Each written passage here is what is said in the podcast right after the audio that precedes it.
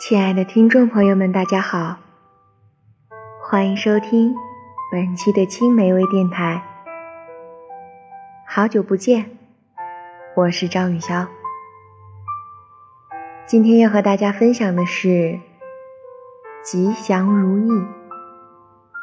文稿来自王红竹。亲情与家庭，人类永恒的主题。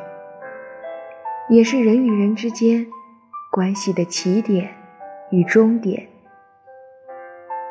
亲情是世间最纯挚也最复杂的情感关系，因为它中间夹杂了太多的期待、失望、伤害、原谅等等难以列举完全的情感间的交错，而家庭教育亲情。则更多了社会伦理道德的束缚，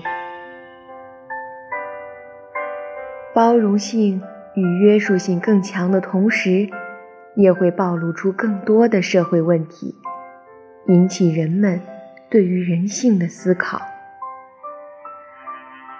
一座清冷孤寂的东北小镇，一个漫天飘雪的冬日，一位身形消瘦的老人。一串深浅不一的脚印，这几个画面连接在一起，就凑成了大鹏的电影《吉祥如意》的结尾。看着屏幕上演职员表缓缓升起时，我关掉了平板。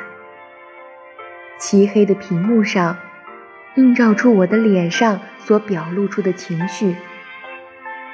竟然与首映礼上的大鹏是如此的相似，相似的空洞与无助，相似的悲伤与茫然。电影采用的是半记录半电影的方式，没有剧本，主题也非常简单，仅仅是关于二叔的赡养问题，但是其中所牵扯出来的问题。却是如此的引人思考。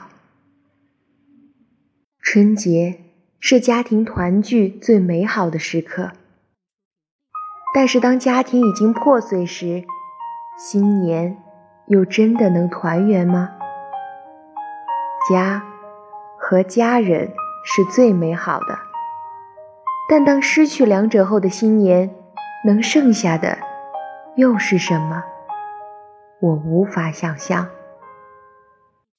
当生活与电影互文，偶然的温馨成为片名，吉祥与如意变得遥不可及。电影让每一个人重新审视生活。